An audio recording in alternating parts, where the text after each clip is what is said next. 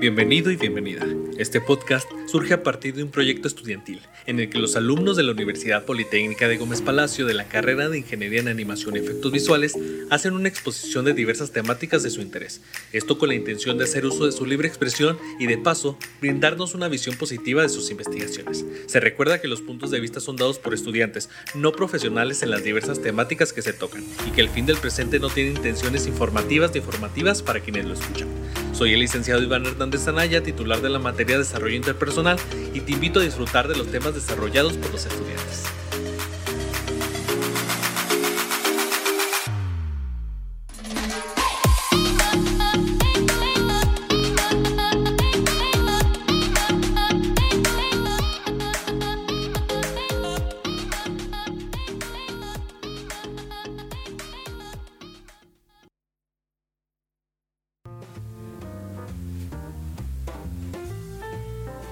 A todos, soy Melissa Cornejo y soy estudiante de animación y efectos visuales en la Universidad Politécnica de Gómez Palacio. Este es mi proyecto para la clase de desarrollo interpersonal, para la cual teníamos que investigar y exponer alguna temática de nuestra elección. Yo hablaré acerca de los problemas del male gaze en el cine y cómo el female gaze busca corregirlos.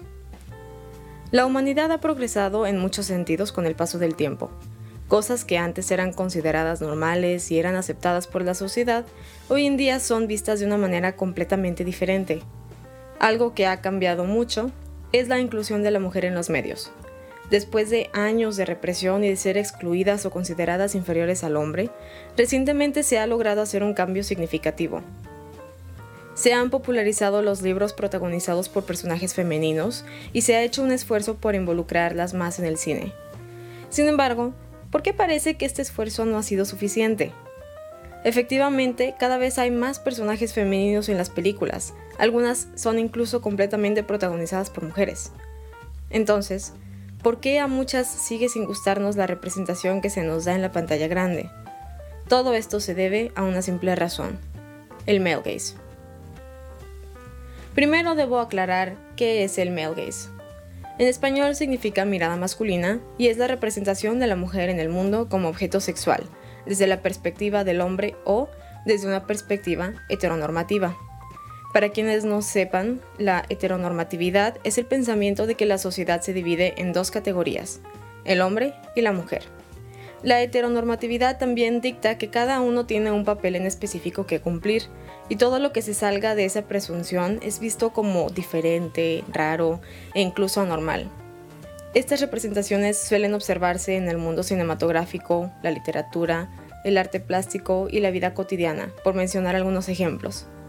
La teórica de cine británico Laura Mulvey introdujo el concepto del male gaze por primera vez en su ensayo académico Visual Pleasure and Narrative Cinema, Ahí comentó que las mujeres, más que ser personajes interesantes con un trasfondo y un propósito en la historia, sirven para provocar reacciones. A continuación, una cita. Lo que cuenta es lo que provoca la heroína, o más bien lo que representa. Ella es el amor o el miedo que inspira en el héroe, o la preocupación que siente hacia ella, que lo hace actuar del modo que lo hace. La mujer por sí sola no tiene la menor importancia. Ahora, ¿Cómo exactamente se representa el male gaze en el cine? Para empezar, la exposición del cuerpo de la mujer siempre está presente, ya sean sus piernas, pechos, cintura o curvas. Incluso cuando no es explícito, o sea que no está descubierto, se suele hacer cierto énfasis en estas características o áreas por encima de otras. Uno de los principales problemas es la introducción de un personaje femenino a la narrativa, en muchas ocasiones, primero se muestra alguna parte de su cuerpo antes de mostrar su rostro, o son vestidas o enmarcadas de manera en que resalte dicho atributo. Un ejemplo típico es hacer un barrido del cuerpo de la mujer, en el cual la cámara comienza enfocada en los pies y sube, recorriendo todo el cuerpo hasta llegar al rostro. Seguramente les viene a la cabeza alguna escena popular en la que se represente esto, como aquella escena en Transformers cuando Megan Fox está checando el motor de un auto vestida con ropa reveladora en una pose sensual. Ahora, es importante señalar que el problema no es lo que trae puesto, sino la manera en que es presentada. Una mujer se puede vestir como quiera, pero esa escena fue grabada con el simple hecho de provocar una reacción.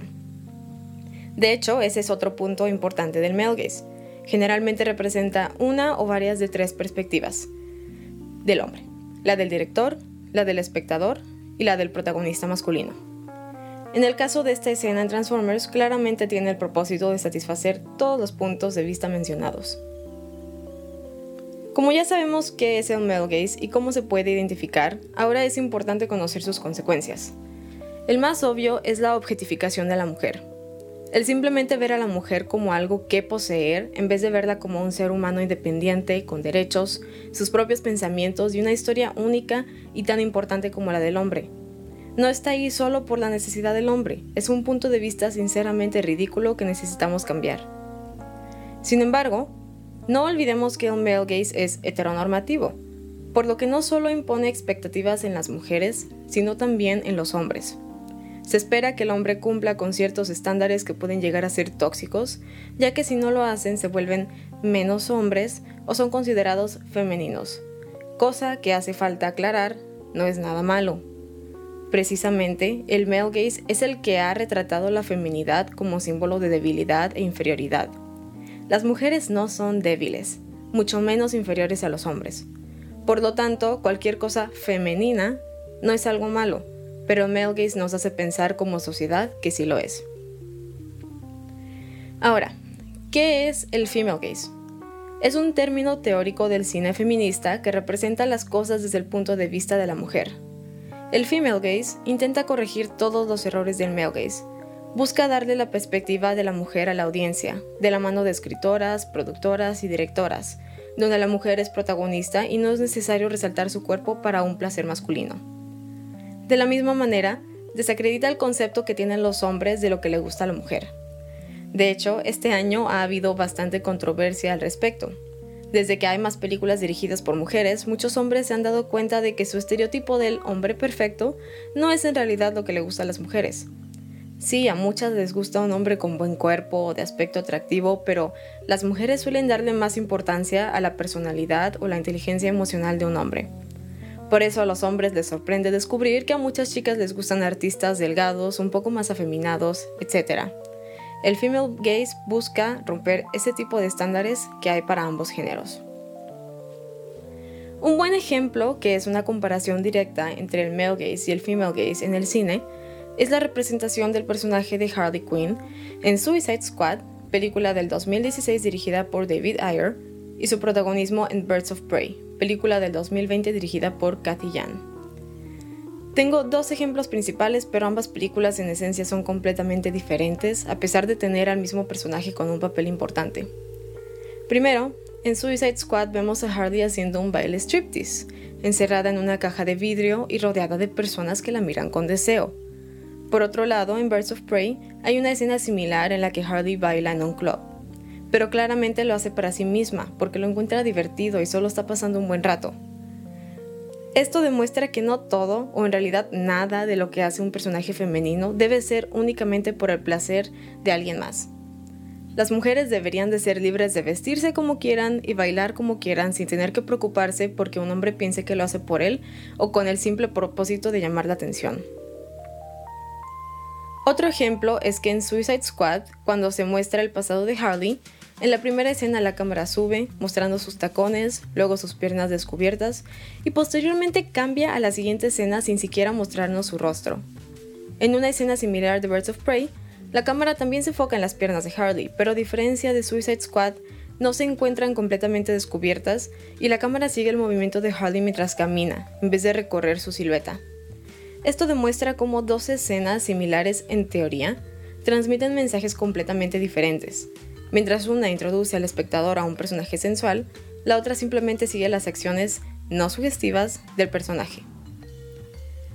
Como estos ejemplos hay muchos en ambas películas. Ni siquiera mencionaré bien la popular escena de Hardy vistiéndose frente a un grupo de hombres en Suicide Squad porque no requiere explicación. Es el perfecto ejemplo del male gaze. Su único objetivo era el de satisfacer tanto al hombre detrás de la cámara, los personajes masculinos presentes en la película, como al espectador. Harley Quinn no es el único ejemplo de la gran diferencia que hay entre el male gaze y el female gaze.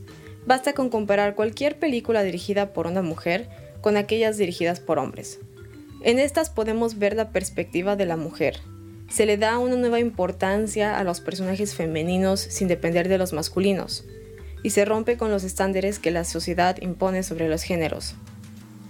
Recomiendo que le echen un vistazo al video ensayo Unpacking the Male Gaze Birds of Prey vs. Suicide Squad por Molly Bowman, en el cual habla a más detalle de las diferencias entre ambas películas. Lo pueden encontrar completamente gratis en YouTube. De igual manera, la iniciativa Hawkeye busca, demostrar la ridiculez de la objetificación de la mujer, representando a personajes masculinos de la misma manera en que se presentan los femeninos en los cómics particularmente las portadas de los cómics en las que suele haber un personaje de cada sexo o cada género y pues básicamente eh, redibujan a los personajes masculinos con las mismas poses de los femeninos. El female gaze es un término relativamente nuevo que podría ser la solución para los problemas de género presentes, no solo en el cine, sino en otros ámbitos artísticos, así como en la vida cotidiana. Espero que esta información les haya sido de ayuda y que estén más atentos a estos problemas de ahora en adelante. Sin más, doy las gracias por su tiempo y me despido. Hasta la próxima.